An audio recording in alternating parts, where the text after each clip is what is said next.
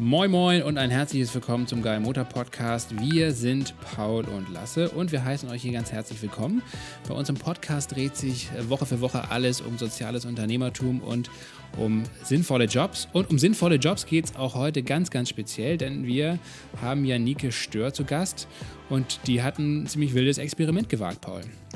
Ja, da geht es nämlich um ziemlich viele sinnvolle Jobs, um erstmal 30 verschiedene Jobs, weil die Janike ein Jahr lang ein Jobexperiment gemacht hat, äh, und zwar einfach Jobtesterin war. Das heißt, sie hat sich quasi wöchentlich neue Jobs vor die Brust genommen und ähm, ja, ist da immer jeweils tiefer reingestiegen, weil sie einfach selber in der Sinnkrise war. Janike war sechs Jahre Managerin bei VW im Personalmanagement, hier in Deutschland, aber auch in China. Und irgendwann in einer tiefen Sinnkrise hat sie sich gesagt, ich muss was anderes machen. Sie wusste nicht was und deswegen hat sie gesagt, ich werde ein Jahr lang komplett verschiedene Jobs durchtesten. Ja, genau. Vorher hat sie so ziemlich alles probiert, um irgendwie zufriedener im Job zu werden. Davon wird sie uns auch berichten. Sie ist den Jakobsweg gepilgert, sie hat sich gesünder ernährt, sie hat dies und das und jenes gemacht, aber alles hat nicht geholfen. Erst als sie gekündigt hatte und dann mit dem Testen angefangen hat, hat sie so ein bisschen das gefunden, äh, wofür sie brennt. Und das ist jetzt letztendlich die Selbstständigkeit, ähm, denn sie hat äh, daraus ein Buch gemacht Sie ist Vortragsrednerin, sie ist Beraterin, Coachin, ähm, hat auch letztendlich so einen Online-Kurs konzipiert für all diejenigen Leute, die eben auch auf dieser Sinnsuche sind oder die mit ihrem Job nicht zufrieden sind. Und ja, damit kann sie mittlerweile echt ganz gut äh, über die Runden kommen und ist sehr erfolgreich unterwegs.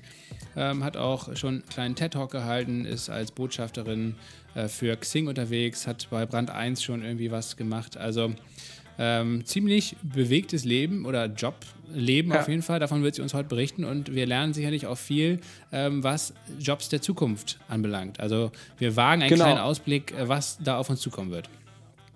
Ich glaube, für alle Leute, die selber nochmal so eine Jobwahl vor sich haben oder noch gar keinen Job haben und sagen, ich weiß noch gar nicht, wie ich mich diesem Thema nähern soll, ist das interessant, weil Janike auf jeden Fall ein Profi ist, in der Berufsorientierung und auch in der Berufsorientierung der Zukunft, weil sie hat noch ein zweites Experiment gemacht, das war so ähnlich wie das erste. Und bei dem zweiten Experiment, da ging es um Zukunftsjobs. Äh, also sie hat auch nochmal Zukunftsjobs getestet, die es so noch gar nicht so stark gibt und sich damit auseinandergesetzt. Ich glaube, deswegen ist es heute spannend.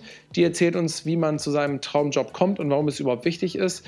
Und ja, hat auf jeden Fall viel Spaß Euren gemacht. Euren Traum-Podcast habt ihr jetzt ja schon gefunden mit Geil Montag. Das freut uns natürlich sehr. Wenn ihr Fragen, Anregungen, Kritik habt, dann schickt uns das gerne an fanpost.geilmontag.de. Fanpost.geilmontag.de, diese E-Mail-Adresse, ist auch äh, dafür zuständig, dass wir bei PayPal eure kleinen Spenden im, in Empfang nehmen können. Also wenn ihr Lust habt, ein paar Euros mal rüber zu schießen, dann könnt ihr das gerne machen. Ähm, anderweitig könnt ihr das einfach unter geilmotor.de machen, unsere Homepage. Da könnt ihr auch so kleine Support-Packages äh, abschließen und uns hier finanziell ein bisschen unterstützen, damit wir das Ganze weiter machen können. Denn auch dieser Job, auch dieser Podcast-Job muss natürlich zumindest ein bisschen finanziert werden, damit wir das hier weiter vorantreiben können, Paul. So, und jetzt gibt es viel äh, Spaß von uns, von unserer Seite mit Janike Stör, der Jobtesterin. Los geht's.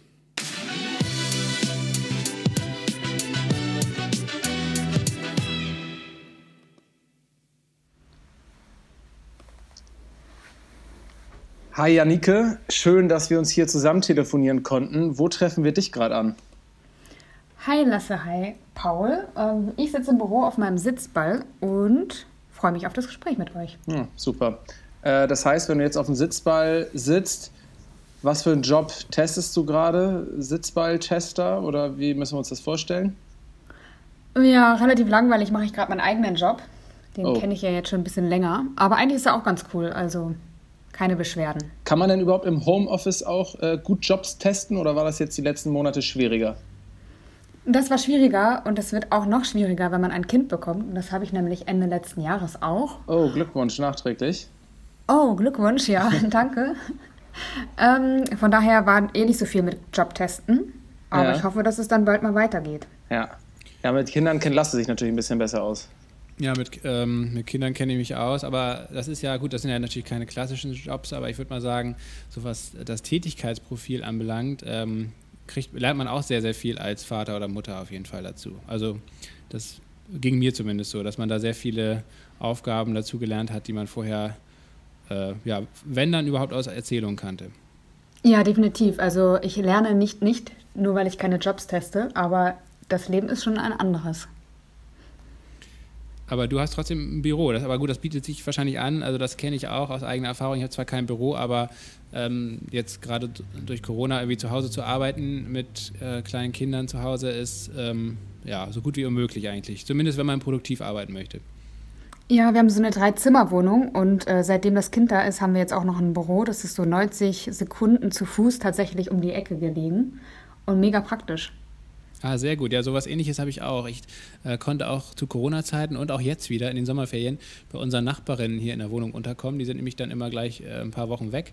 Und dann äh, kann ich direkt einmal ins Hinterhaus laufen. Für ja, 30 Sekunden ungefähr brauche ich Fußweg. Und ah, du hast mich geschlagen. Bin ich komplett hier, ja. Ähm, ja, ich muss auch noch ein paar Treppen gehen, aber das ist dann ja, das ist auch nicht so schlimm. Auf jeden Fall ist die Wohnung dann hier direkt äh, der Büroersatz. Sehr praktisch. Aber ähm, ja, du ähm, hast oder du planst auf jeden Fall demnächst äh, trotzdem wieder äh, in Anführungsstrichen ganz normale Jobs zu testen, also ganz normale ähm, Jobs äh, äh oder Arbeitstätigkeiten, die, ähm, die irgendwo von Unternehmen angeboten werden. Mm, ich kann nicht klar Ja sagen, leider, weil ähm, ich noch gar nicht weiß, wie es weitergeht. Also ich habe äh, irgendwann mal angefangen mit dem Jobtesten und damals war das als Projekt angelegt. Da wollte ich meine Berufung finden und habe 30 Jobs in einem Jahr getestet. Das war 2014, 2015. Und dann wollte ich unbedingt weitermachen und dachte, okay, wie könnte ich das angehen, dass ich wieder ins Jobtesten komme und ähm, mache ja auch Berufsberatung und Jobcoaching und da ist mir aufgefallen einfach, dass sich auf dem Arbeitsmarkt total viel tut und ich wollte keinen irgendwo in einen Job schicken, der nach drei Jahren irgendwie digitalisiert wurde und wegrationalisiert wurde. Und deswegen dachte ich, okay, ich teste jetzt einfach Jobs der Zukunft und ähm, da in diesem Projekt war ich gerade drin. Das ist aber unterbrochen ähm, und ich hoffe aber, dass ich es bald weitermachen kann. Auf die zwei Projekte müssen wir gleich nochmal zu sprechen kommen. Jetzt hast du aber auch gerade schon angeschnitten, dass du viele verschiedene Dinge machst. Womit verbringst du denn gerade eigentlich die meiste Zeit? Also du bist ja auch irgendwie Coach, podcastest, schreibst, liest. Hm, womit verbringst du die meiste Zeit und wie beschreibst du gerade deinen Beruf, wenn du mal in der Lage bist oder in der Situation bist, deinen Beruf, deinen Job beschreiben zu müssen? Ja, das ist eine gute Frage, bei der ich jedes Mal wieder überlege, weil sich auch immer was geändert hat. Deswegen kann ich nie eine Beschreibung doppelt verwenden. Ja. Also ich mache verschiedene Dinge und aktuell ist es so, es ist eine Sondersituation. Durch das Kind und durch Corona mh, hat sich das natürlich irgendwie ein bisschen verdichtet und entdimensionalisiert, würde ich mal sagen ähm, sodass ich im Moment hauptsächlich äh, Marketing mache, Online-Marketing und die Zeit nutze, die sozusagen jetzt frei geworden ist durch das, was nicht stattfindet durch Corona. Mhm. Für wen machst du und, das, das Online-Marketing? Äh, für mich selber tatsächlich, weil ich habe einen Online-Kurs ähm, gebastelt oder entwickelt, würde ich mal sagen. Und zwar mache ich gar keine Berufsberatung und Jobcoaching mehr, sondern ich habe das umgeändert in einen Kurs, weil ich dachte, ich will ja die anderen Sachen auch noch machen. Ja. Ähm, und mit Kind habe ich jetzt sozusagen die Hälfte der Zeit von vorher, also eigentlich, wenn wir ehrlich sind, ein bisschen weniger. Und äh, deswegen wollte ich mir trotzdem den Spielraum bewahren, die anderen Dinge noch machen zu können. Ich habe letztes Jahr vor der Geburt noch eine Firma gegründet, weil ich dachte, das mache ich ja sonst auch nicht mehr. Dann habe ich noch ein neues Buch, das kommen soll. Dann habe ich noch ein Filmprojekt an der Hand und Workshops mache ich sonst auch noch und Vorträge und so weiter. Also von daher, und ich kann nicht so richtig loslassen, ehrlich gesagt. Ja. Und ich merke jetzt schon, es könnte eventuell alles gar nicht so aufgehen in Kombination mit dem Muttersein in dieser Phase. Also mein Sohn ist jetzt sieben Monate. Von daher haben wir jetzt auch keine Betreuung und nichts. Ja. Also ich meine, das wäre wegen Corona ja eh nicht der Fall. Aber ähm, ich muss mich da schon noch ein bisschen neu sortieren. Okay, krass. Also jetzt hast du gerade schon ziemlich viele Projekte aufgezählt den Kurs äh, bietest du in Form eines Online-Kurses an, den du auch mit Videomaterial unterlegst oder wie muss ich mir das vorstellen? Genau, also du gehst, also wenn angenommen du bist unzufrieden mit deinem Job oder deiner Jobsituation, dann kannst du dich bei mir anmelden. Findet dreimal im Jahr statt und startet in einer Gruppe. Und äh, da kriegst du Videomaterial, Aufgaben, Arbeitsblätter und alle zwei Wochen eine Gruppensitzung und wenn man will auch noch Einzelcoaching. Und dann wirst du da über ein halbes Jahr durchnavigiert und hast dann im besten Fall einen neuen Job, mit dem du zufrieden bist. Krass, was kostet da so ein halbes Jahr Abkürzung zum Traumjob? Unterschiedlich, je nachdem, was du buchst. Ja. Aber es ist so zwischen 747 und 1847 Euro. Mhm, für ein halbes Jahr und da sind dann die Lernmaterialien, äh, die Videos äh, etc. pp. alles drin. Genau, und die Gruppensitzung und das Coaching ist dabei. Mhm. Und hattest du da jetzt schon eine Klasse, sorry, oder, oder ähm, steht das alles erst an? Nee, die sind schon unterwegs, die ersten. Ah, und die sind jetzt gerade quasi fast durch auch schon. Ja. Ähm, und das ist total cool, die so zu begleiten und äh, zu sehen, wo die gerade stecken. Ist natürlich nochmal doppelt spannend wegen äh, der veränderten Lage durch Corona, weil die gerade im Modul sind, wo sie ausprobieren sollen. Ja. Und das äh, findet natürlich jetzt anders statt als vorher, klar. Ja, klar. Cool. Aber dann ähm, hat sich ja während der, des Kurses, der geht ja ein halbes Jahr, glaube ich, ne, meintest du mhm. eben, dann hat sich ja, dann ist ja quasi Corona direkt da mitten reingebrochen, irgendwie im März und äh, außerplanmäßig. Wie hat sich dann das auf deinen Kurs oder vor allen Dingen auf die Leute, die da jetzt mitmachen, ausgewirkt? Also die werden ja vielleicht jetzt ganz, ganz andere Ziele haben oder ganz, ganz anderen Fokus als vielleicht zu Beginn des Kurses, oder?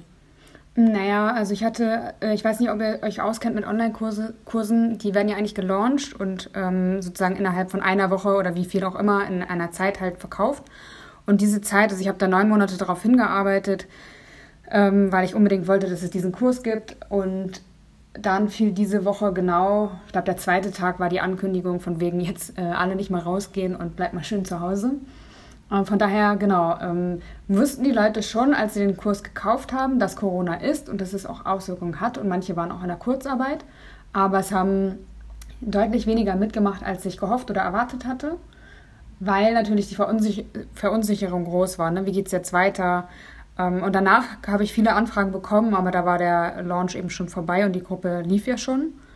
Äh, von daher, also ich glaube, so, es gibt zwei Gruppen. Die eine Gruppe hat gesagt, ähm, oh weia, hoffentlich verliere ich meinen Job nicht, jetzt alles auf die sichere Karte setzen und die andere, die dann angefangen hat, sich zu hinterfragen, will ich eigentlich nach dem Homeoffice wieder zurück in die Arbeit? Mhm. Du hast ähm, dir, so vermute ich mal, ziemlich viel von deiner Kompetenz eben nicht nur angelesen und angelernt, sondern halt auch selber erarbeitet durch ja, diesem Jahr, diesem Experiment, was du gerade schon angeschnitten hattest. Magst du vielleicht nochmal selber kurz erzählen? Also wir wissen ja von dir, dass du sechs Jahre lang Personalmanagerin bei VW warst und dann eigentlich aufgrund von so einer persönlichen Krise in ein Konzept oder in ein komplett neues Lebenskonzept gekommen bist. Magst du das vielleicht nochmal selber erklären?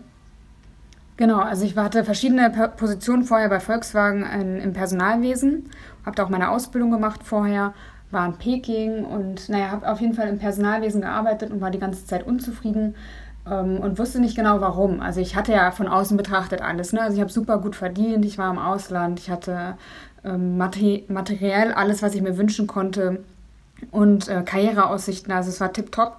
Und trotzdem hatte ich dieses Gefühl der Unzufriedenheit und konnte das nicht so richtig verorten. Und ich habe dann verschiedene Dinge probiert, schon äh, während des Jobs, also andere Jobs anzunehmen, ähm, Karriereleiter hochzuklettern, mehr zu verdienen, mehr zu konsumieren, Jakobsweg gepilgert, Dankbarkeitstagebuch geführt, Berufsberatung gemacht, die auf Zufriedenheit abzielte, einen Garten angelegt, grüne Smoothies getrunken. Also was man halt alles so macht, um ähm, irgendwie zufrieden zu werden.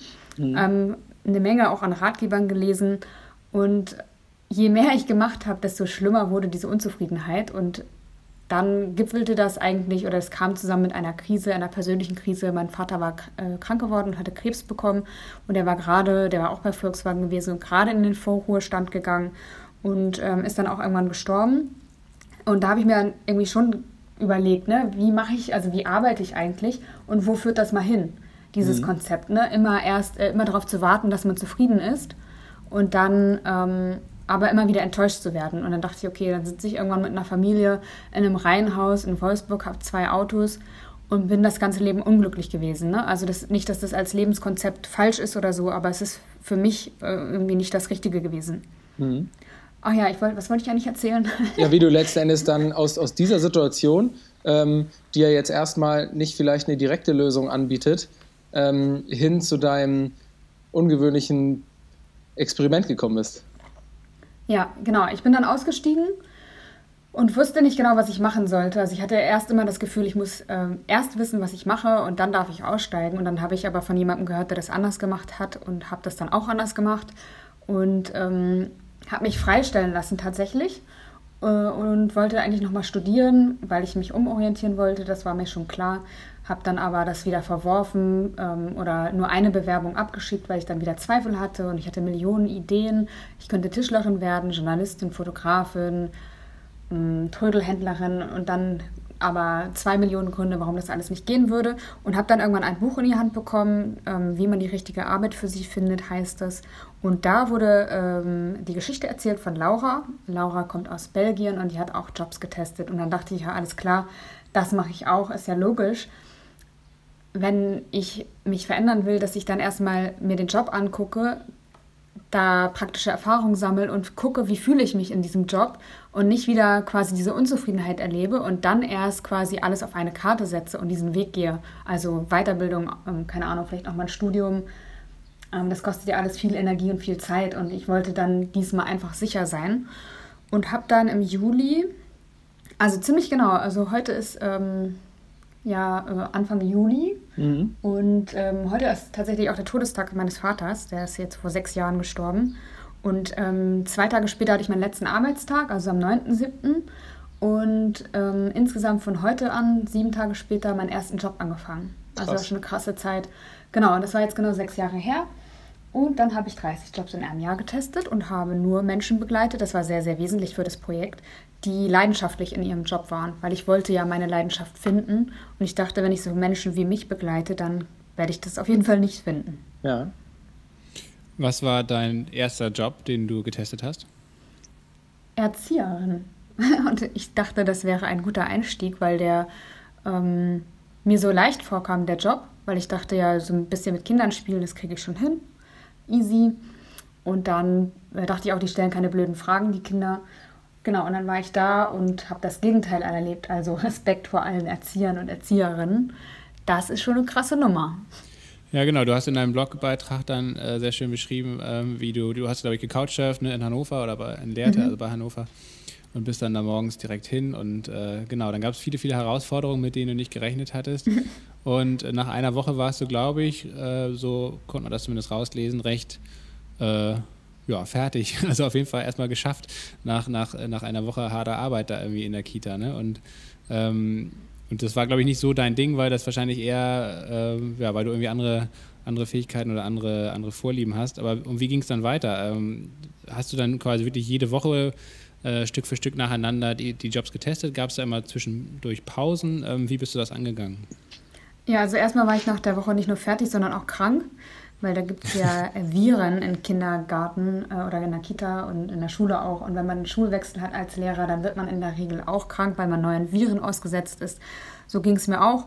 Und dann ähm, habe ich den nächsten Job gemacht, nicht direkt danach, sondern ich weiß ehrlich gesagt gar nicht mehr genau, wie die zeitliche Abfolge war, aber ich hatte ja ein Jahr Zeit, also 52 Wochen und ich wollte jeden Job eine Woche lang machen, um das vergleichbar zu halten. Also hatte ich ja 22 Wochen zwischendurch sozusagen frei, wo ich aber auch meine Blogbeiträge geschrieben habe und neu organisiert habe, Reiseplanung gemacht habe und so weiter. Genau, und der zweite Job war als Fernsehproduzentin bei oh. Bingo bei das der ganz, Umweltlotterie, falls ihr das kennt. Ja, das kenne ich tatsächlich. Das äh, Bingo, äh, die haben uns immer, ich habe damals in Lüneburg studiert und äh, ein Musikfestival organisiert und die Bingo Umweltlotterie hat uns immer gefördert mit so einem äh, so einer Risikofinanzierung oder Absicherung, äh, Fehlbedarfsfinanzierung und daher kenne ich die sehr gut. Ach, witzig. Ja, genau. Aber ich habe nie, nie Bingo oder Lotterie gespielt. Äh, und ja, und, und wie hat dir das gefallen? Das war ja ein völlig anderes Tätigkeitsfeld. Mm, ja, da habe ich einen Fehler gemacht. Und zwar haben die mir netterweise einen Durchlauf organisiert durch die Firma. Und dann habe ich einen Tag als Cutterin gearbeitet, einen Tag als Autorin, einen Tag war ich auf einem, auf einem Dreh, einen Tag war ich im Studio, einen Tag im Regiewagen. Und das war einfach zu krass. Also eine, einen Job in einer Woche zu verstehen, das geht. Aber fünf Jobs also hat für mich nicht funktioniert. Das war auch cool, aber einfach zu viel.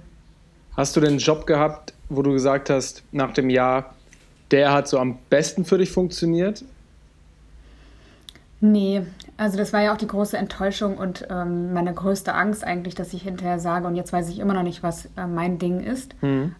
Also ich habe ein paar Sachen, die schon in die engere Auswahl kamen, aber das war nicht das Ding dabei oder der Traumjob. Also mehr im näheren, in der näheren Auswahl war auf jeden Fall Journalistin. Ich habe eine Woche gemacht äh, im Print Wissenschaftsbereich bei der Geo und die haben, ich war einfach so neidisch auf die Journalisten, weil die einfach solche Abenteuer erleben konnten. Ja. Mit äh, Riesenhaien schnorcheln oder im Wald ein Uhu ähm, fangen und solche Sachen. Also es war einfach, da war ich sehr neidisch, ähm, habe deswegen aber auch vor lauter Träumerei, wie der Job für mich sein könnte, auch das meiste nicht mitbekommen, was da passiert ist. Also das war der schlechteste Bericht tatsächlich. Ich habe hinterher eine Rüge bekommen, dass das oder das ja auch gar nicht so passiert wäre.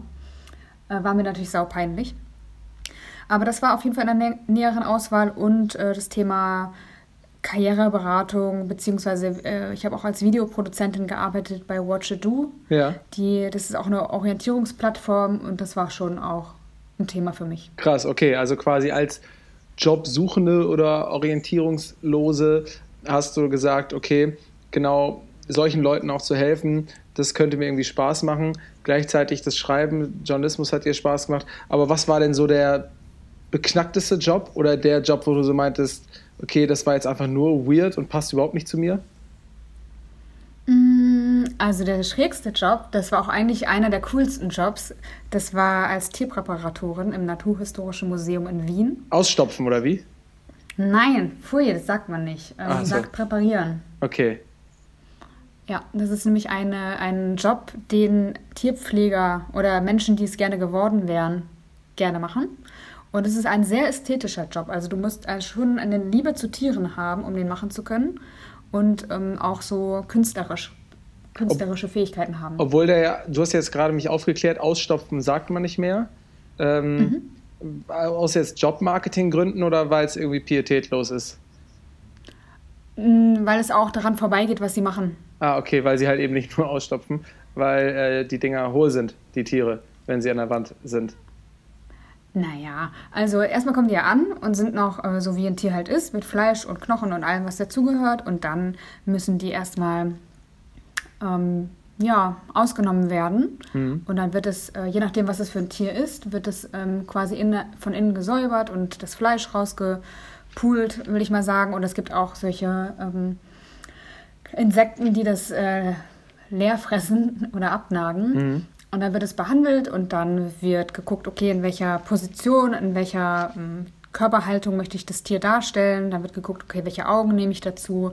Ähm, bei größeren Tieren wird so ein ähm, ja, Plastikkörper genommen, der da reingesteckt wird. Bei kleineren Tieren wird äh, bei einem Hamster zum Beispiel Heu gebunden ähm, und ein Körper nachgeformt, der dann da reingesteckt wird. Krass, aber das ist was Interessantes, dieses ähm, ja, Tierpräparation, ähm, weil ich mich schon immer bei Besuchen im Naturkundemuseum gefragt habe, was eigentlich so richtige Tierschützer und Leute, die so sich für Tierrechte einsetzen, dazu sagen. Du hast gerade gesagt, als Tierpräparatorin muss man eigentlich Tiere sehr lieben und wertschätzen. Ich konnte mir eigentlich aber auch immer vorstellen, dass viele Leute, die für, sich für Tierrechte einsetzen, auch vielleicht was dagegen haben, dass Tiere quasi über ihr Ableben hinaus mehr oder weniger ungefragt ähm, noch ausgestellt werden. Kannst du dazu was sagen?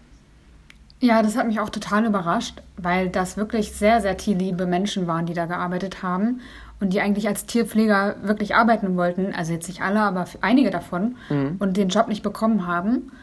Und die sind, die haben ihre Arbeit geliebt. Also das war wirklich ähm, ein sehr, also sehr. Ich gehe jedes Mal, wenn ich in Wien bin, gehe ich zu diesen Tierpräparatoren, weil ich das einfach so, so sehr mag und so skurril finde auch. Und die einfach ähm, ganz feine Menschen sind. Und ähm, ja, ich verstehe das, den Einwand. Ähm, Es sind aber, also es kommen nur Tiere dahin, natürlich, die auf normalem Wege gestorben sind. Und ähm, ich finde das für die Wissenschaft schon in Ordnung. Aber da kann man auch so oder so eingestellt sein. Ich glaube, Klar. da fällt es mir jetzt schwer, richtig oder falsch zu sagen. Ja, ich habe da auch noch gar keine abgeschlossene Meinung, aber ähm, ich wollte wollt mal wissen, ob es vielleicht sogar diese Strömung gibt. Ich weiß gar nicht, ob das überhaupt jetzt ein Diskurs oder eine Frage ist, die die Leute, die sich für Tiere recht, äh, einsetzen, äh, sich überhaupt stellen oder wofür kämpfen. Keine Ahnung. Ähm, ja, krass, okay. Und ähm, magst du nochmal sagen, du hast dann ja gesagt, okay, Journalismus äh, fandst du auf der einen Seite schön und ähm, dieses Jobcoaching. Das heißt, darin ist das dann so ein bisschen, das war auch so das Resümee von deinem Jahr Jobtesten, dass du gesagt hast, du möchtest dich da einfach drin vertiefen und deswegen hast du danach auch so weitergemacht? Nee, so direkt war das nicht, weil man sagt ja auch, wenn man auf eine Weltreise geht, dann braucht man ungefähr die Zeit, die man auf der Reise war, nochmal, um das zu verarbeiten. Und so war, war das bei mir auch. Ich konnte das hinterher nicht sagen, was ich machen will. Mm, und es hat mich auch relativ beunruhigt. Ähm, ich war dann nochmal im Europaparlament, das war auch einer meiner Jobs, Politik ähm, oder Politikerin. Das war auch vorher etwas, was ich gedachte, was ich spannend finde. Also ich hätte auch ein Politikstudium nochmal machen wollen und dann bin ich ins Europaparlament zurück, weil der Abgeordnete gefragt hat, ob ich nicht hatte, ob ich nicht wiederkommen möchte. Und dann bin ich da erstmal zurückgegangen und habe dann noch mal ein paar Monate gearbeitet und habe dann aber gemerkt, dass also das ist spannend gewesen, keine Frage, aber es war irgendwie a nicht mein Umfeld, b habe ich weder Politik noch Jura noch ähm, also irgendwas naturwissenschaftliches studiert. Wir waren da im Natur-Umweltausschuss. Äh, äh, so dass mir das unheimlich schwer fiel, da gute Ergebnisse zu erzielen. Also es lag mir einfach nicht, mhm. obwohl es spannend war. Es hat mich schon interessiert. Und dann habe ich gleichzeitig äh, sehr viele Anfragen bekommen, immer wieder von Menschen, die auf der Suche waren nach dem Job, der sie erfüllt. Und habe dann immer so nebenbei am Wochenende über Skype Ratschläge gegeben oder das halt einfach weitergegeben, was ich gelernt hatte. Ähm, was sich ja auch genau verbunden hat mit meinem, mein, meinem Wissen aus dem Job als Personalerin. Und dann habe ich irgendwann so danach die Entscheidung getroffen, mich selbstständig zu machen, habe dann im Europaparlament gekündigt und habe diese Selbstständigkeit angefangen. Krass. Wie hast du dich während dieses ein Jahres äh, finanziert? Also wurdest du, wurdest du bezahlt für die jeweilige Woche, äh, die du gearbeitet hast? Oder ähm, wie lief das? Einmal.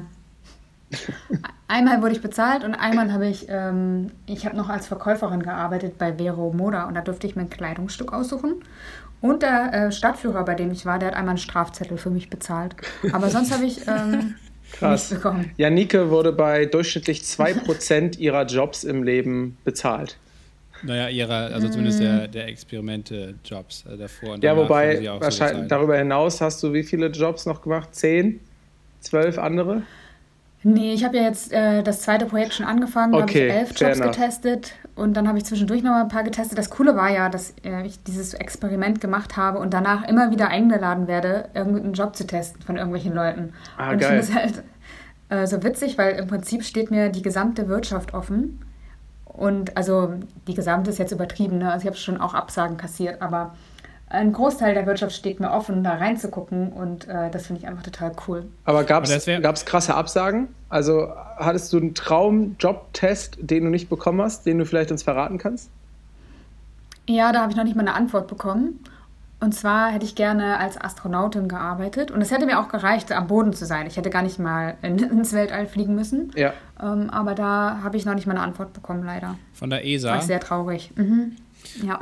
Ähm, aber genau, das wäre meine nächste Frage gewesen, wie du da eigentlich ähm, vorgegangen bist. Also, äh, wie haben die Unternehmen reagiert? Ich meine, mittlerweile, klar, hast du einen Namen und die Leute äh, wissen, was du machst und wer du bist. Und äh, du jetzt kriegst du Anfragen, ohne selbst irgendwie äh, die Anfragen stellen zu müssen. Aber als du ganz am Anfang standest, äh, wie haben die ersten Unternehmen oder Organisationen reagiert, als du gefragt hast, hier kann ich mal eine Woche einfach den Job testen? Das war ja nicht so gang und gäbe, nehme ich mal an. Nee, aber ich habe keine Unternehmen gefragt, weil ich ja auch bei VW in der Personalabteilung war und weiß, wenn ein Unternehmen gefragt wird, dann kann das schon mal dauern und dann hat das auch nicht ganz ähm, unbürokratische Folgen. Und deswegen habe ich eigentlich Menschen gesucht, die einen Job hatten und habe die gefragt, ob ich sie begleiten kann. Und habe auch gezielt geguckt äh, nach kleineren Unternehmen oder nach selbstständigen Menschen, weil ich dachte, da wäre es leichter. Und deswegen habe ich auch nicht gefragt, ob ich dafür was verdienen kann, ähm, sondern ich dachte, das soll jetzt keine, keine Hürde sein, weil ich habe ja auch kein Wissen in dem Job. Also ich bin ja eher eine Belastung als eine Hilfe. Und äh, deswegen hatte ich das auch nicht als Kriterium genommen. Hm. Was ist denn deine Zielfunktion, wenn du so in eine Jobwoche startest? Du hast gerade schon gesagt, du hast natürlich dann keine Erfahrung in diesem spezifischen Job, in der spezifischen Tätigkeit. Das heißt, es macht vielleicht auch wenig Sinn, sich dann mega reinzuhängen und zu denken, dass du den Job als solches toll erfüllst. Ist es so, dass du eher versuchst, den Job aus der Brille auch von ganz vielen anderen zu betrachten, um später sagen zu können, hey, so und so war es? Oder ist es trotzdem immer auch dein eigener Anspruch, egal welcher Job es ist, für dich persönlich rauszufinden, ist das was oder ist das nichts für mich? Nee, die Frage habe ich nicht mehr. Das hatte ich ja in dem Jahr ganz stark. Da habe ich mich jedes Mal gefragt, ist das was für mich oder nicht? Und jetzt ist es eher, ich will den Job verstehen. Ich möchte verstehen, was der Mensch macht, der den Job ausübt mhm. und auch warum er das macht, mhm. was sein Antrieb ist. Das heißt also, jetzt bist du ja eigentlich schon in der Rolle einer Journalistin, oder? So ein bisschen. Also ein bisschen so hinter die Kulissen zu schauen und zu verstehen und darüber dann auch letztendlich zu berichten in verschiedenen Formaten. Ja, irgendwie schon, aber ich fühle mich nicht so. Warum nicht? Hm, vielleicht, weil ich, weil es nicht mein Job ist, sondern weil ich da mega frei bin. Also irgendwie ist es ja schon mein Job, aber es, ich finanziere das quer. Also ich bekomme da jetzt nicht eins zu eins Geld für, sondern ich mache Experimente und dadurch, dass ich darüber spreche, schreibe, wie auch immer, oder das äh, wieder verwerte für, für Beratung, verdiene ich ja langfristig schon damit Geld, aber nicht eins zu eins. Und ich bin da so frei, dass ich sagen kann, das will ich, das interessiert mich, das interessiert mich nicht. Und auch der Output. Also das ist ja, das, da, ich fühle mich zu frei für eine Journalistin. War für dich der, der Gang in die Selbstständigkeit mh, hm, eine große Herausforderung oder, oder hat dich das, hast du da irgendwie mit, mit Ängsten zu kämpfen gehabt äh, und hast dich, hast dich gefragt, hm, ob das jetzt die richtige Entscheidung ist, ob du das ähm, schaffst oder bist du da so selbstbewusst reingegangen und hast gesagt, okay, jetzt habe ich eigentlich letztendlich diese ganze Vorarbeit geleistet und ich, ich habe jetzt auch die ersten Anfragen, ich habe hier regelmäßig Leute, die ich per Skype berate, ähm, das kann eigentlich klappen.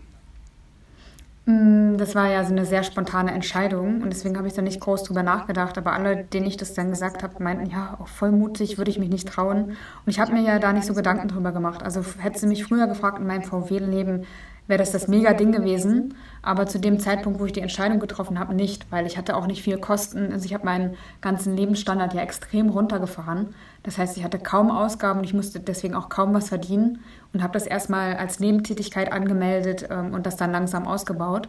Und habe dann schon noch ein paar Schlenker gemacht, also immer mal wieder was gemacht und dann äh, doch was anderes.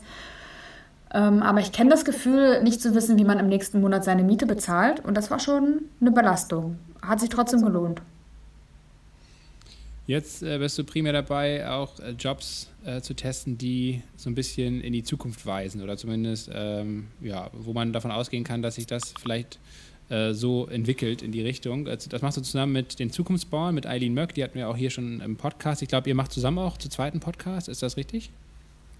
Äh, den ersten Podcast, genau. Ähm, mein nächster Job heißt der und da, das ist sozusagen eine Folge aus meinem Projekt mit den Jobs der Zukunft und da haben wir begonnen, damit Trends vorzustellen und dann auch Berufspioniere, die in diesen Trends sich bereits Berufe geschaffen haben und ähm, sind aber gerade dabei, den auch inhaltlich noch mal ein bisschen zu verändern.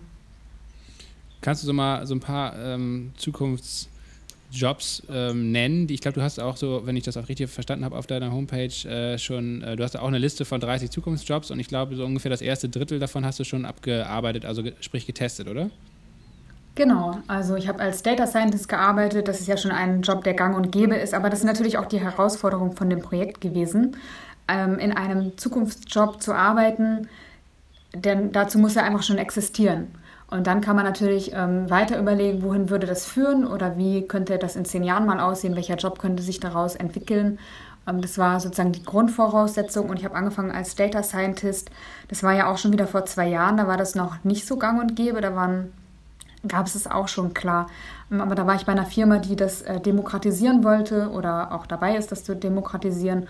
Und da habe ich ähm, eine sehr gute Grundlage gewonnen. Das war eigentlich super, dass ich den Job gemacht habe, weil ich ein ganz gutes Verständnis dadurch gewonnen habe, was eigentlich, äh, was die machen, was für eine Bedeutung Daten hat, haben, was ähm, künstliche Intelligenzen äh, machen, wie Algorithmen funktionieren und so weiter.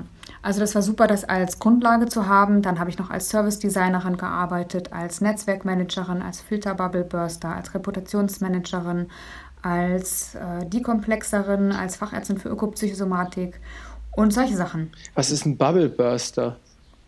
Filterbubble Burster, das ist jemand, der dich aus der deiner Filterblase herausholt. Also das ist eigentlich eine Idee, die entstanden ist in dem ersten Job als Data Scientist.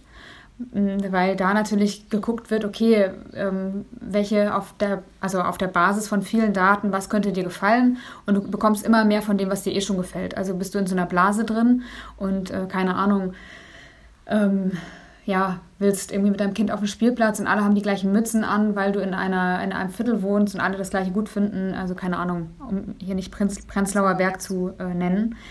Ähm, aber ein Filterbubble-Burster ist jemand, der im Prinzip arbeitet wie ein Kurator und dich aus dieser Filterblase herausholt. Und das kann zum Beispiel ähm, können Events sein, das können News sein, das können Produkte sein, es kann alles Mögliche sein, was man kuratieren kann, um eben ganz bewusst das ähm, zu verlassen. Krass. Gibt es das wirklich schon?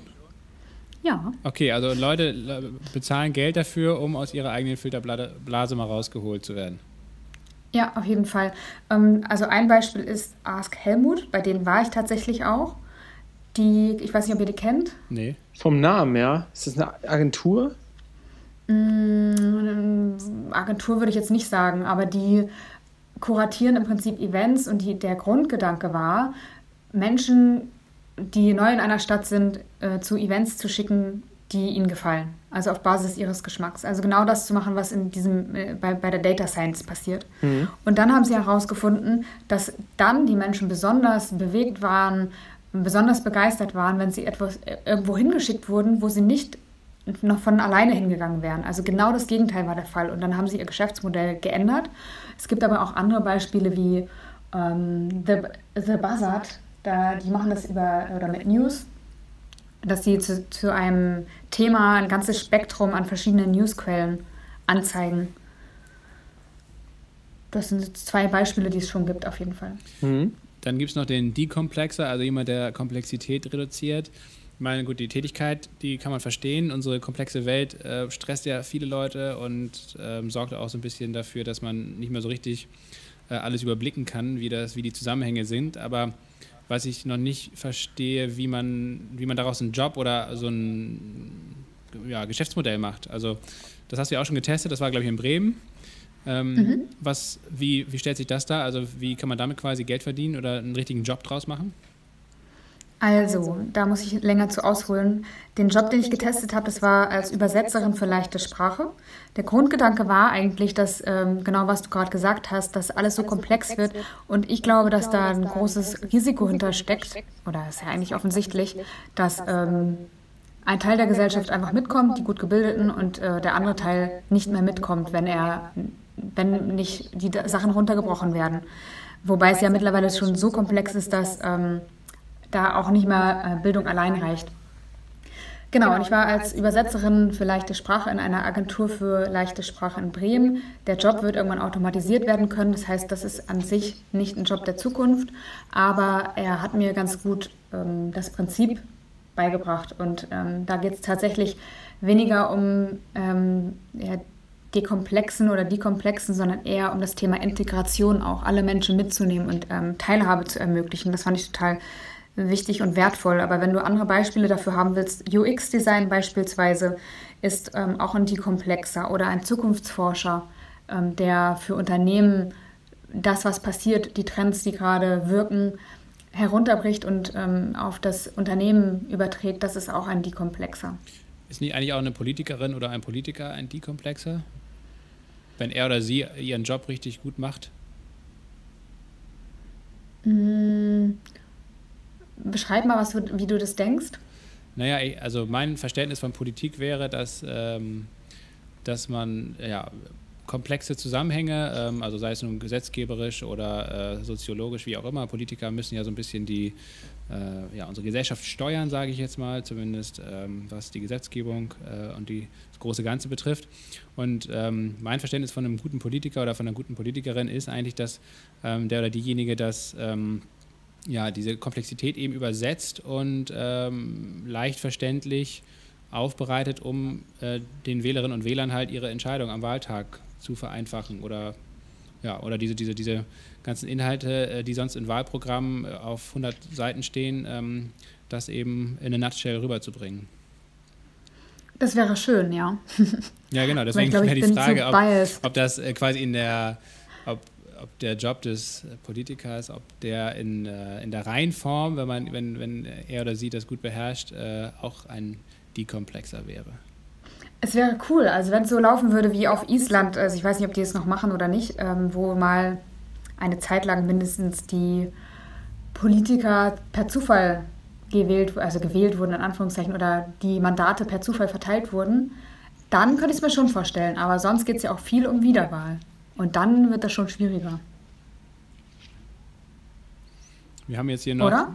Ja, also mh, mm, ich glaube, also gerade wenn es durch Zufall äh, ist, also ich glaube, jemand, der das gut kann, äh, der, der muss ja letztendlich genau auch diese Fähigkeiten haben, also komplexe Zusammenhänge einfach verständlich ähm, rüberzubringen äh, und, äh, und natürlich auch über das gewisse Charisma dann verfügen ähm, das, glaube ich, lässt sich nicht dadurch lösen, dass, äh, dass per Zufallswahl äh, die Posten besetzt werden. Ich glaube, da, dadurch lässt sich dann andere, da lassen sich andere Probleme lösen. Also, dass, ähm, dass sich nicht zu viel macht bei bestimmten Personen bald oder dass, äh, dass die Leute eben, genau, wie du schon richtig sagst, dass die Politikerinnen und Politiker eben nicht als primäres Ziel ihre Wiederwahl vor Augen haben. Aber ich glaube, so diese, diese Fähigkeit der Komplexitätsreduzierung ist davon ausgenommen. Das ist absolut, das stimmt. Aber ich glaube, sonst ist es so, ja, also so wie ich Politik kenne, ist es halt auch schon, also nicht immer so, wie es halt vielleicht dem logischen Menschenverstand folgen würde. Ja, das, das mhm. kann gut sein. Ich habe hier in der, in der, Liste noch was anderes Spannendes gefunden. Social Dreamerin. Was mhm. hat es mhm. damit auf sich? Ah, das ist ein sehr cooler Job, aber den habe ich ganz haarscharf verpasst. Vielleicht kann ich den irgendwann nochmal machen. Könnte ich mir sogar vorstellen. Also ein. Es geht eigentlich darum zu sagen, okay, das Spirituelle wird ja immer ja, salonfähiger und es könnte auch Einzug in die Wirtschaft erhalten. Hat es nämlich schon genommen und zwar in äh, der Otterkringer Brauerei in Wien. Da gibt es eine Social Dreamerin und die ist auch im Aufsichtsrat und die leitet äh, sozusagen Traumgruppen an. Also das ist eine Methode, bei der Mitarbeiter zusammenkommen und ein Thema verabreden, zu dem sie träumen wollen. Also beispielsweise die nächste Besetzung des Vorstands oder so. Ähm, vielleicht wird ein Vorstandsposten frei oder es gibt irgendein Problem in der Firma. Und die sagen, okay, wir träumen jetzt zu dem Thema und führen dann über mindestens zwei Wochen Traumtagebuch. Und dann treffen die sich wieder und werden von der Social Dreamerin angeleitet, ähm, indem sie erstmal sich so hinsetzen, dass sie sich an, äh, nicht in die Augen gucken können, sondern ja, sitzen verstreut in einem Raum. Und dann gibt es einen, der einen Traum teilt, äh, wer auch immer anfangen möchte. Und dann wird geguckt zu dem Thema, äh, wo verdichten sich Themen, also oder, oder Gedanken, Träume, Bilder. Und dann geht man da tiefer rein und alle können assoziieren und Gedanken teilen, die ihnen spontan kommen oder die ihnen auch im Traum erschienen sind.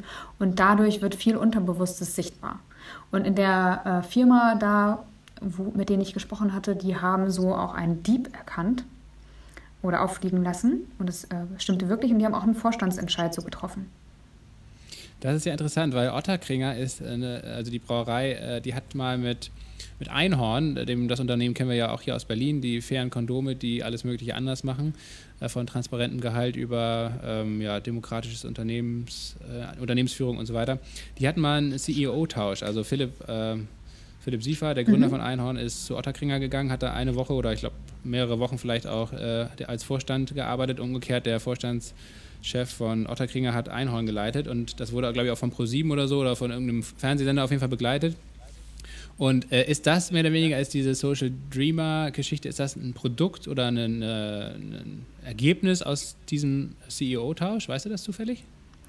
Ähm, ja, weiß ich, ist es nicht, nein. Okay, schade. Aber das ist ja interessant. Also die scheinen ja ähm, in vielfacher Hinsicht irgendwie sehr innovativ zu sein oder sehr aufgeschlossen gegenüber Neuem. Ja, auf jeden Fall. Und äh, die hat, also die Aufsichtsrätin, die ich ganz toll finde, die auch dieses Social Dreaming macht, hat auch ähm, sich darum gekümmert, dass das Thema Zwangsarbeit in der Firma aufgearbeitet wurde und einen Raum bekommen hat. Und das finde ich irgendwie ganz toll, was sie gemacht hat äh, weil ganz viele gesagt haben, nee, das darf man nicht machen, äh, nee, da gehen wir jetzt nicht rein. Und ähm, sie hat sich dafür aber eingesetzt und ja, hat es aufgearbeitet und ja, einfach dem einen Raum gegeben. Zwangsarbeit Janike, darf ich noch. Sorry, was hast du gesagt, Lasse? Zwangsarbeit in der NS-Zeit wahrscheinlich, ne? Mhm. Ja. ja. Äh, Janike, darf ich dich noch zwei andere Jobs fragen aus deiner Zukunftsliste, die mir kein Begriff waren? Logo. Was ist eine Stakerin?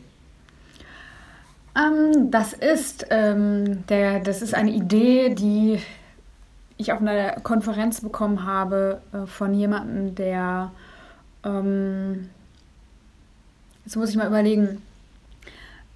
ähm, ja, Business Angel ist oder im Prinzip Investor ist, ähm, der hat vorgeschlagen, also ich muss jetzt mal zum Punkt kommen. Also ein Staker ist jemand, der wie so ein Aktienfonds eigentlich in Ideen investiert, mhm. aber nicht auf so einer großen Ebene, sondern in einer, auf einer kleinen Ebene. Also im Prinzip so eine Art ja, Aktienanleger in Ideen. Mhm. Kommt das mhm. rüber? Ja, ja. Ein bisschen abstrakter, aber wahrscheinlich ist es mhm. dann auch so. Ähm, und äh, als letztes, äh, was ist eine, oder was genau macht eine Drohnenjägerin? Oh ja, das ist ein Job, den ich leider wieder runternehmen muss. Ich habe da sehr, sehr lange zu recherchiert, weil ich hätte so, so gerne als Drohnenjägerin gearbeitet. Weil, also ich wollte auf jeden Fall Drohnen dabei haben, weil das Thema ja einfach kommt und schon ko am Kommen ist. Mm, und es ja viel verändert. Und ich dachte, okay, Drohnenpilotin ist jetzt irgendwie ein bisschen ähm, zu langweilig. Und ich dachte, okay, was passiert dann eigentlich? Drohnen werden ja auch zu, können auch zu Bedrohungen werden, dann nämlich, wenn sie als Waffe benutzt werden. Oder auch zum Ausspionieren ist auch uncool. Und habe mich dann damit beschäftigt, ähm, was man dagegen tun kann. Und es gibt schon Firmen, die ähm, Programme entwickeln, die, die automatisch ähm, ja, stören sozusagen äh, im, im, Betrieb und wieder umkehren lassen können. Mhm. Aber es gibt auch ähm, Drohnen, die gesteuert sind, die, wo das dann nicht wirkt. Und dann gibt es ein Unternehmen in, in den Niederlanden, die zum Beispiel Greifvögel trainieren, die Drohnen aus der Luft zu holen. Das fände ich extrem cool. Die ähm, haben aber mir die Tür nicht geöffnet, leider. Und dann habe ich mit dem österreichischen Bundesheer gesprochen und die ähm, haben gesagt, das wird eigentlich ein Job, also es wird kein Job in der Reihenform sein, sondern es wird sich aufteilen auf mehrere Funktionen. Weil ähm, eine Drohne muss ja unterschieden werden von einem Vogel. Also erstmal das, die haben eine andere Flugbahn und eine andere Größe, das muss man erstmal unterscheiden können. Mhm. Und dann kannst du nicht einfach Drohnen so vom Himmel holen, sondern du musst ja die Gewalt ähm, sozusagen auch haben, das tun zu dürfen. Und äh, deswegen müssen, müssen da viele Funktionen zusammenarbeiten. Ah, krass.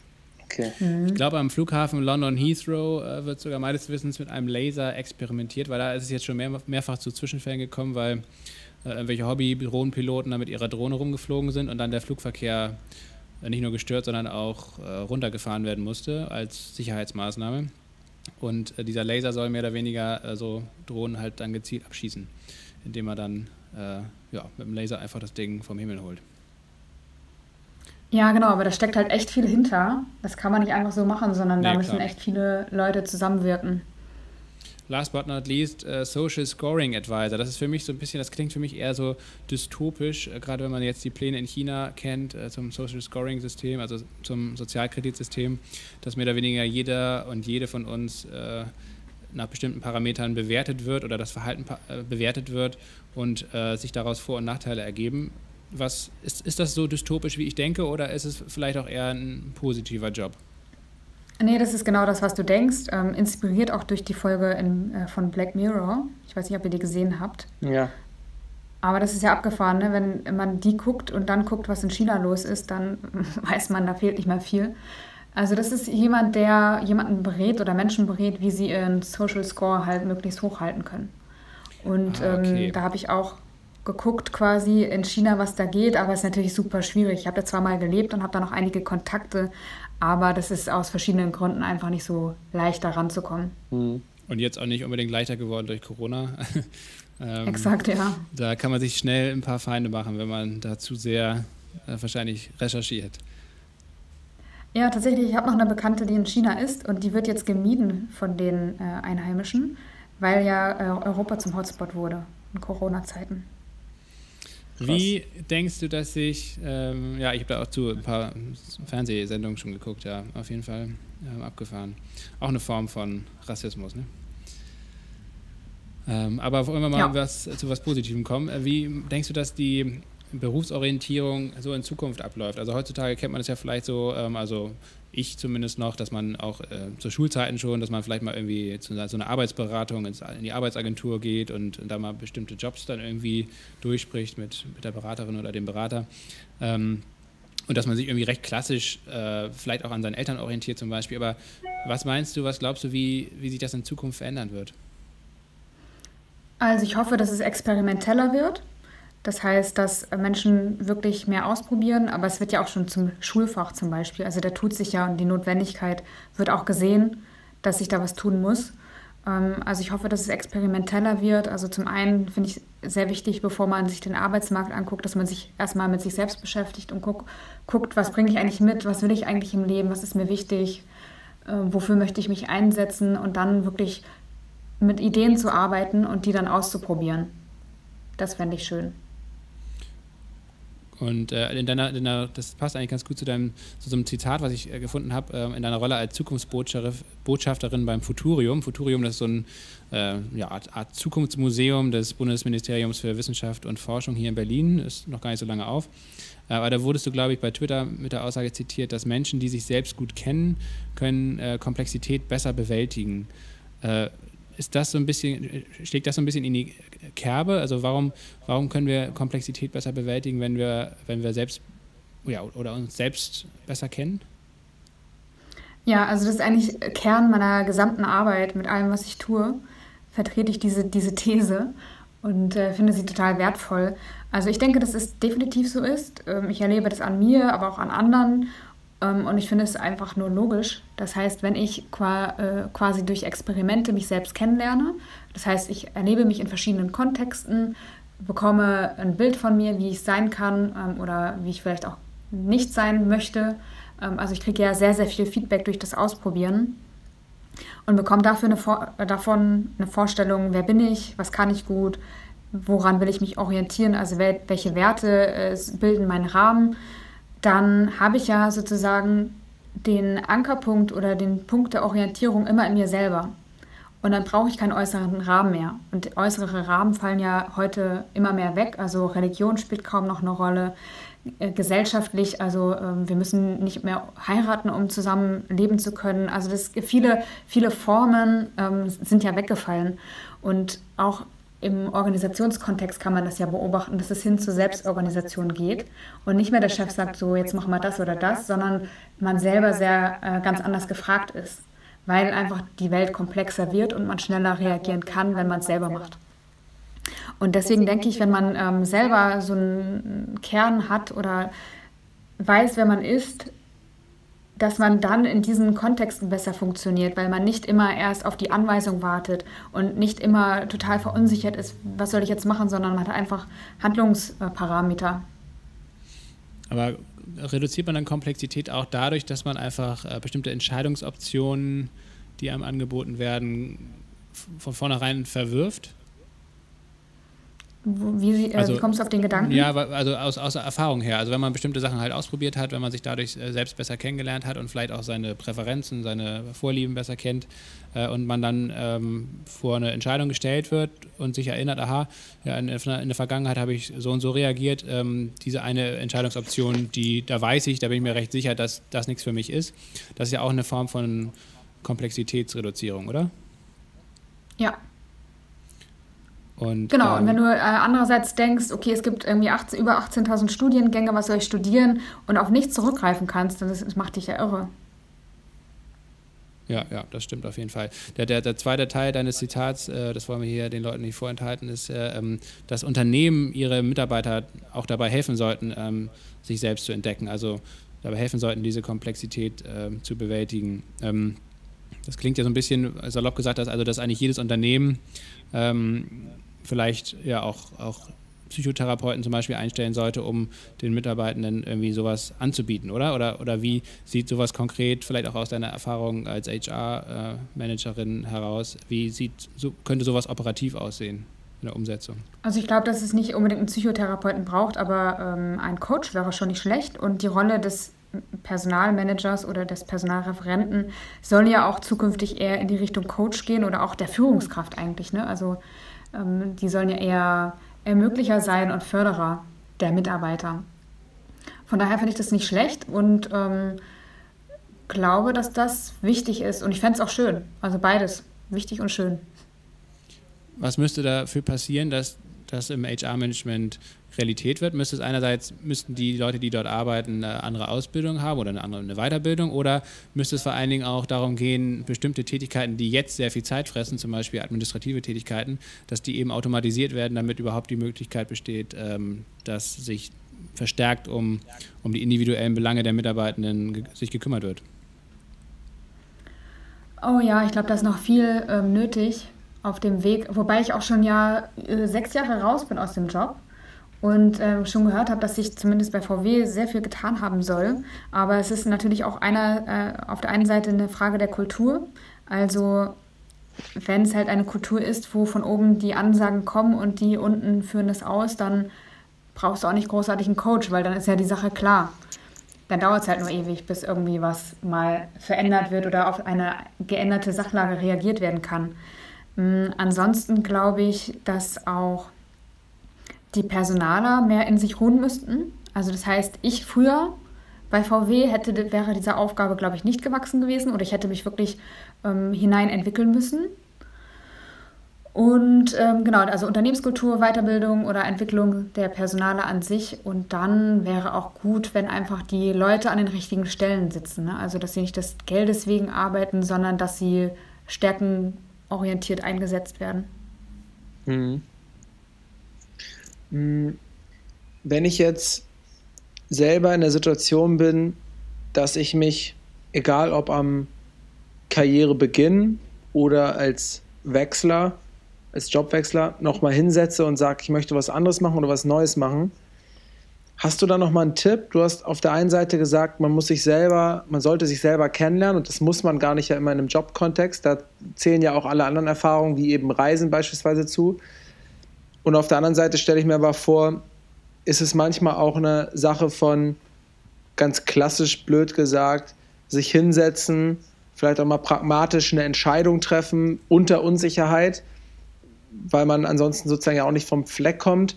Und hast du vielleicht einen Tipp, wie man diese verschiedenen Ansätze oder Phasen oder auch wie man das Mischverhältnis davon hinbekommt zwischen auf der einen Seite nimm dir Zeit und erkenn dich selber und auf der anderen Seite aber auch irgendwann eine Entscheidung zu finden und vielleicht auch zu sagen, okay, ich versuche jetzt einen praktikablen Ansatz zu finden, wie ich das irgendwie umsetzen kann?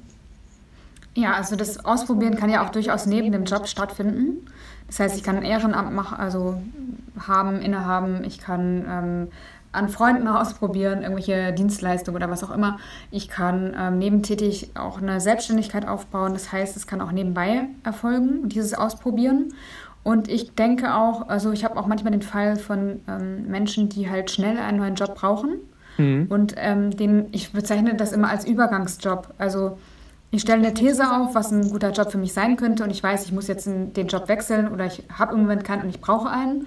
Also nehme ich den, wo meine These ist, das könnte mir Freude bereiten.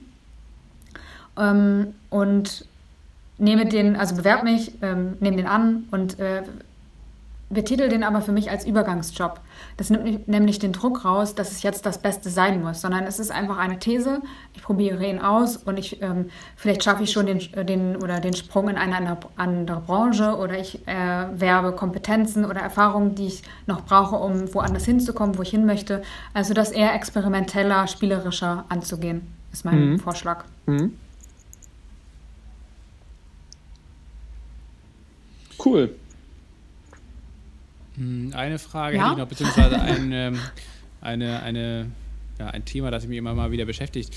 Also, weil diese Sinnsuche, das ist ja auch so ein bisschen ähm, meines Erachtens, oder wird ja auch immer beschrieben, die Generation Y und so weiter und so fort, ähm, so, ein, so ein Thema unserer Generation, gefühlt zumindest. Ne? Also, dass wir äh, die erste Generation sind, die äh, in ihrer Arbeit den primären Sinn des Lebens äh, sucht. Und ich glaube, unsere Eltern waren da, glaube ich, ganz anders drauf. Die haben einfach ihren Job gemacht und fanden den auch oft genug irgendwie scheiße, aber haben da einfach ihr Geld mit verdient und haben dann quasi ihren Sinn oder ihren, ihren Lebenszweck halt in der Freizeit äh, gesucht, irgendwie vielleicht im Hobbykeller, beim Fahrradfahren, äh, bei der Gartenarbeit, wie auch immer.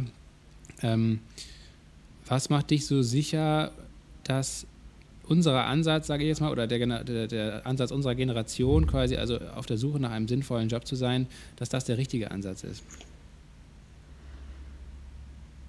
Mm, Der richtige Ansatz klingt so, als ob ähm, damit alles andere falsch wäre oder ob es der einzige ist. Meinst du das?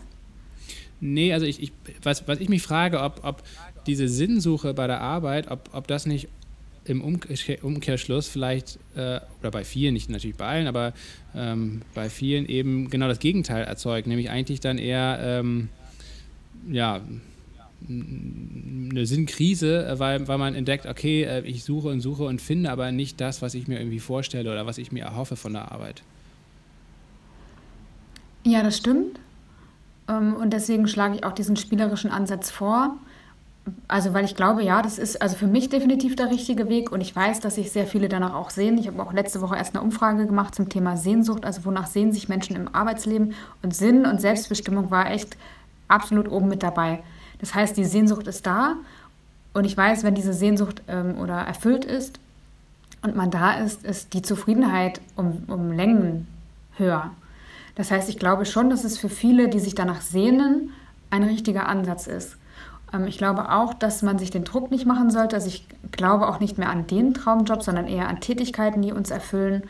Ähm, und da mit Ideen zu arbeiten und äh, sich auf den Weg zu machen und zu gucken, okay, ähm, was kann ich bei jedem Job für mich rausziehen und das nicht als Status quo zu begreifen, wo ich sage, okay, ich muss jetzt in einen Job hineinsteuern und den habe ich dann für mein Leben lang und dann möcht, möchte ich bitte auch mein Leben lang glücklich sein, sondern das als ja, Prozess, als Leben zu begreifen. Ja, vielen, vielen Dank, äh, Janike, für, für dass du, äh, deine Erfahrung ähm, und deine, ja, deine eigenen Meinungen und Ansätze hier geteilt hast mit uns. Paul, ich, ich bin durch soweit. Ich habe hier. Ja, ich bin auch durch. Ich hatte meine letzte Frage gerade schon gestellt und bin begeistert, dass wir mit einem Gast so viele verschiedene Jobs kennenlernen konnten. Es war praktisch. Ja, genau. Sonst haben wir ja immer meistens nur ein, zwei Tätigkeiten. Äh, mit dir, Janike, ist das jetzt ja hier eine wilde, wilde Reise gewesen durch ganz verschiedenste Tätigkeiten. Ja, mein Alltag, glücklicherweise. Ja, Glückwunsch dazu. Vielen Dank für deine Zeit. Danke, dass du bei uns warst, ja? Vielen Dank für die Einladung. Danke für die netten Fragen. Hm, ciao. Ciao. Tschüss. Tschüss.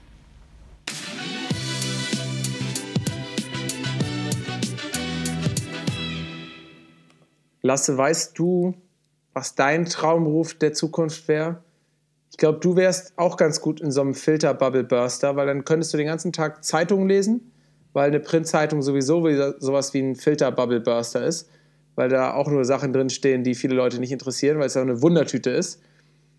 Also eine Printzeitung. Und ähm, ich könnte mir das gut vorstellen, dass du einfach in Zukunft einfach noch Zeitungen liest und dann dich mit Leuten auf einen Kaffee morgens und abends auf ein Bier hinsetzt und dann mit denen einfach schnackst. Ja, das kommt dem meinem Traumjob ziemlich nahe. Also mein Traumjob ist Privatier, wie man so schön sagt. Ne? Ähm, und mhm. da liest man sicherlich auch sehr viel Zeitung. Äh, aber man hört auch Podcasts, man sitzt im Café, man flaniert über Friedhöfe ähm, oder im Park entlang. Ähm, ja, und befasst sich mit allen Themen, die einen interessieren. Und das sind bei mir tatsächlich ziemlich viele Themen, ja. Und das ist auch echt bei mir ein Problem. Also ich habe meinen Traumjob noch nie gefunden, weil ich einfach, glaube ich, das, ja, die Schwäche habe, dass ich mich für viel zu viele Dinge interessiere. Ja, zum Beispiel und Friedhöfe. Deswegen kommt das auch so creepy, wenn du einfach mal so erzählst, dass du als Privatier über Friedhöfe flanieren würdest. Ja, das ist ein großer Insider-Tipp von meiner Seite. Den kann ich natürlich auch gerne hier nochmal ähm, publik machen. Also wenn ihr gerade im Sommer natürlich und auch gerade mit kleinen Kindern zum Beispiel, also im ersten Jahr, wo ich Vater war, bin ich, ähm, habe ich mir Luca umgeschnallt und dann hat die geschlafen und dann bin ich einfach stundenlang über Friedhöfe gelaufen, habe mir die Grabsteine angeguckt und die Namen durchgelesen und gerätselt, äh, woran die Leute gestorben sein könnten und so weiter. Und es war herrlich, weil da nichts los war, da war absolute Ruhe, es war kühl, ähm, es waren keine Leute, die gegrillt haben wie im Park oder äh, laute Musik gehört haben. Es ist ein absolutes Idyll. Also von daher, gerade wenn du in einer großen Stadt wohnt, Friedhöfe ein ganz, ganz großer Tipp von meiner Seite. Ja. Ähm, Finde ich auch eigentlich ganz gut. Wenn man sich da anständig verhält, dann ist es eigentlich ganz nett, wenn da auch ein bisschen Leben in der Bude ist und vielleicht auch mal so ein zweijähriges Kind da irgendwie über den Rasen krabbelt. Ja, eben, eben. Und man äh, trifft dann auch öfter so ältere Leutchen, die dann da so ein bisschen Grabpflege zum Beispiel betreiben. Mit denen kommt man dann ins Gespräch und plauscht so ein bisschen. Also es ist wirklich sehr nett, muss ich ganz ehrlich sagen. Also mir gefällt das da sehr gut. Ja, und also ja, Privatier, das, das wäre mein Traumberuf auf jeden Fall. Okay. Und darauf äh, fieber ich natürlich hin, darauf arbeite ich hin. Aktuell ähm, ja, muss ich mich noch mit vielen anderen Dingen beschäftigen, die mal mehr, mal weniger Spaß machen. Ja, Aber verstanden. irgendwie Geld bringen. Ja, ich glaube, in der Zukunft werden wir sowieso viel mehr Jobs haben, die Spaß machen, weil ja, wie gesagt, die Maschinen alle Jobs übernehmen, die scheiße sind, beziehungsweise die vielen Menschen keinen Spaß machen, weil sie einfach super repetitiv sind, äh, vielleicht an der einen oder anderen Stelle auch mal ein bisschen stumpf sind. Und ähm, ja, deswegen ähm, glaube ich, werden wir da in Zukunft viel Zeit haben. Es wird eigentlich müsste es viel mehr Philosophen geben, viel mehr Jobs geben, in denen man sich einfach nur über den Sinn des Lebens austauscht, gegenseitig hilft, meditiert, weiterkommt, mh, weil ja dann glaube ich das höchste Gut äh, irgendwann sein könnte, dass man einfach spirituell in höhere Ebenen kommt, wenn erstmal durch künstliche Intelligenz und ähm, den, der, der Wohlstand, der dadurch äh, gebracht wird, ähm, ja, wir keine materiellen Probleme mehr haben, sondern einfach nur noch äh, die Zielfunktion haben, spirituell weiterzukommen. Ja, das ist eine Utopie. Ähm, da, dahin ist es, glaube ich, noch ein weiter Weg. Denn ähm, ja, es, es, kann natürlich auch schnell in der Dystopie enden, äh, wenn äh, den, den meisten Leuten, die dann ihren Job verlieren durch Roboter oder andere Technik zum Beispiel, dass die dann eben ähm, ja, nicht philosophieren und äh, sich die Früchte in den Mund wachsen lassen, sondern dann halt irgendwie um ihre Existenz kämpfen. Das kann natürlich leider auch so enden. Aber dein Bild, das du da gerade gezeichnet hast, das äh, entspricht ja dem Ideal der der Antike, der Philosophen der Antike, die haben auch den ganzen Tag äh, über die großen wichtigen Themen nachgedacht und die Arbeit, die wurde da dann halt nicht von Maschinen gemacht, sondern von Sklaven. Hm. Da ja übrigens auch äh, dieses, dieses ähm, Zufallswahlprinzip äh, erfunden. Ne? das hieß ja äh, Demarchie oder Demarchie. Das hatten die, Teil, das hatten die ja wirklich ne, in Athen, dass die dann für manche Ämter einfach äh, irgendeinen Bürger per Zufall bestimmt hatten und äh, der musste das dann einfach ein Jahr lang machen, damit er möglichst unbestechlich und unabhängig war. Ja, genau, Wollte ich nochmal so einschmeißen, weil ja. wir das Thema vorhin hatten.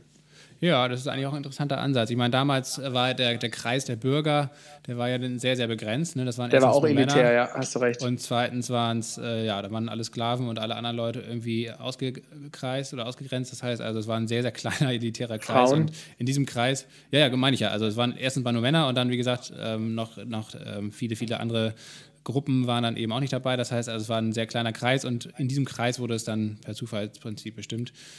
Ja, das müsste heutzutage da so ein bisschen breiter gestreut sein, aber ähm, ist ein interessanter Ansatz dann, ja.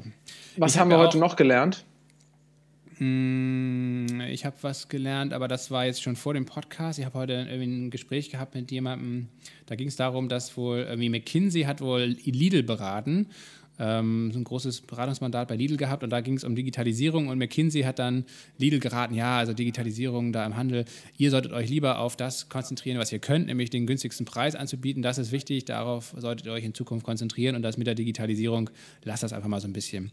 Naja, und das hat man jetzt ja gesehen, dass das vielleicht nicht so ganz der gute Ratschlag war für Lidl. Ähm, und da habe ich mich gefragt, ob es nicht auch ein geiler Job wäre, so so Fake-McKinsey-Berater zu sein. Das heißt, also man heuert bei McKinsey an und berät dann Unternehmen, also irgendwelche Bad Companies wie Tönnies, wie Lidl, wie, keine Ahnung, Rheinmetall und äh, berät die total scheiße. Also genau entgegengesetzt der eigentlichen äh, Ziele, die man, die sinnvoll wären. Mhm. Und das macht man aber so geschickt, dass das denen gar nicht auffällt und dass sie dann einfach eine krasse Fehlentscheidung treffen und sich quasi selbst zugrunde richten und dabei auch noch jede Menge Geld an McKinsey oder an irgendeine andere Beratung ah. ähm, bezahlen. Das ist so quasi so professionelle Meuterei.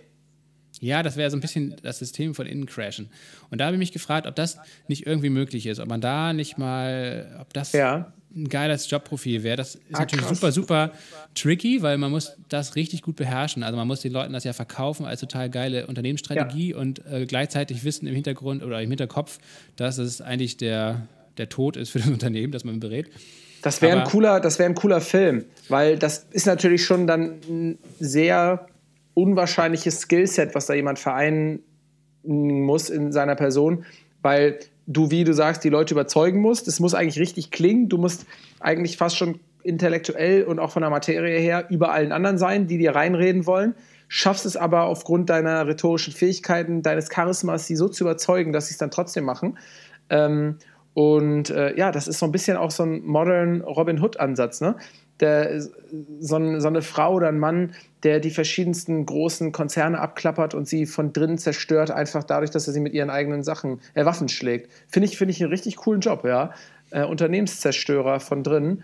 Ähm, Intras Intrastörneur, Intrastörneur, Intrazerstörer, Intrazerstörer. Ja. Ähm, ja, gut, das, ist, das hat ja sogar Sinn, dieser Beruf. Ich dachte jetzt gerade noch an sozusagen einen Beratungsberater. Also Lidl holt sich von McKinsey Beratung und weil das so komplex ist und so schwierig und vielleicht auch so beschissen, was McKinsey da vorschlägt, hat man gleichzeitig noch einen Berater, der mich in dieser Beratungssituation berät. Hm, könnte ich mir ganz gut vorstellen, dass das auch äh, Kollege Jansen, Stefan Jansen, mit seiner Sozietät des 18. Kamel und Komplizen macht, also einfach eine Beratungsberatung.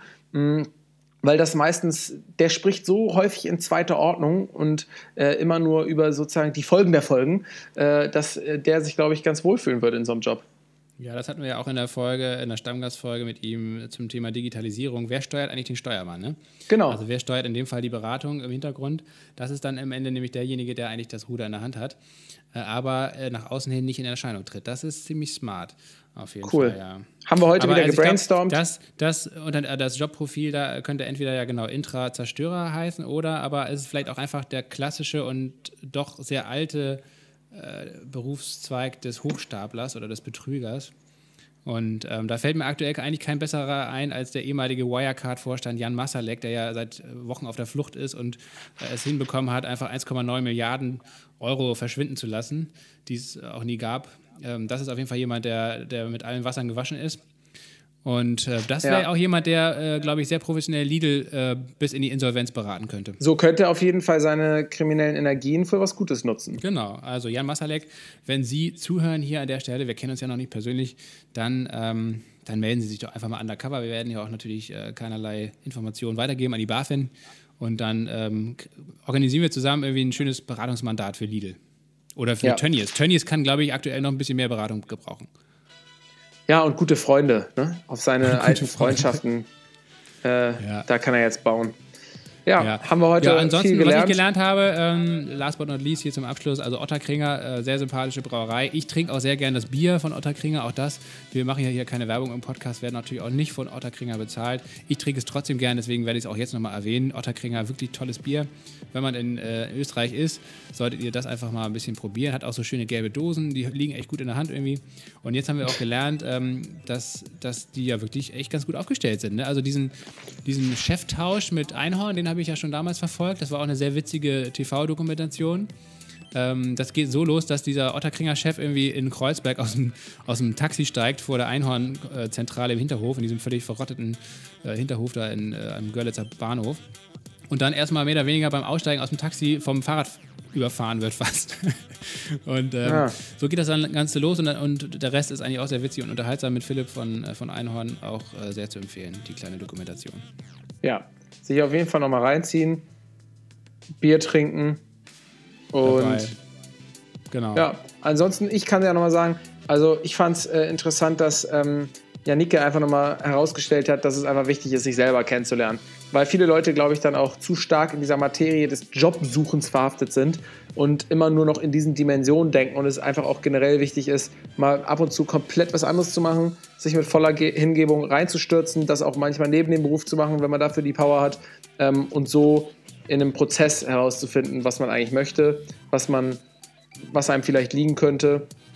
Und äh, ja, das eben auch als Prozess zu verstehen und nicht zu denken, ich treffe jetzt eine Entscheidung für mein Leben, ähm, sondern immer zu wissen, wenn es scheiße ist, kann ich mich auch nochmal in ein, zwei Jahren umentscheiden. Ja, das ist gleich, erstens, das, also einerseits das Wichtigste, sich selbst zu verstehen und in sich selbst hineinzuhorchen und gleichzeitig das Schwierigste, glaube ich. Ähm, das ist ja. auf jeden Fall eine, eine, hohe Kunst und da muss man lange am Ball bleiben, damit man das so ein bisschen beherrscht und sich nicht ständig durch irgendwelche äußeren Einflüsse ablenken lässt, weil das geht ja heute noch viel besser als noch vor zehn Jahren, würde ich mal sagen. Dafür haben wir jetzt alle viel Zeit. Wir schließen jetzt hier das Outro, bedanken uns für die treue Zuhörerschaft und freuen uns aufs nächste Mal. Und bis dahin äh, überlegen wir uns noch weitere Jobs für die Zukunft und überlegen wir uns, wie wir Lidl zerstören können. Genau. Das war's. Viel, viel Spaß, viel Freude und eine gute Woche. Und wir hören Jo. uns äh, in einer Woche schon wieder. So schnell kann es gehen. Bis dann. Bis dann. Tschüss.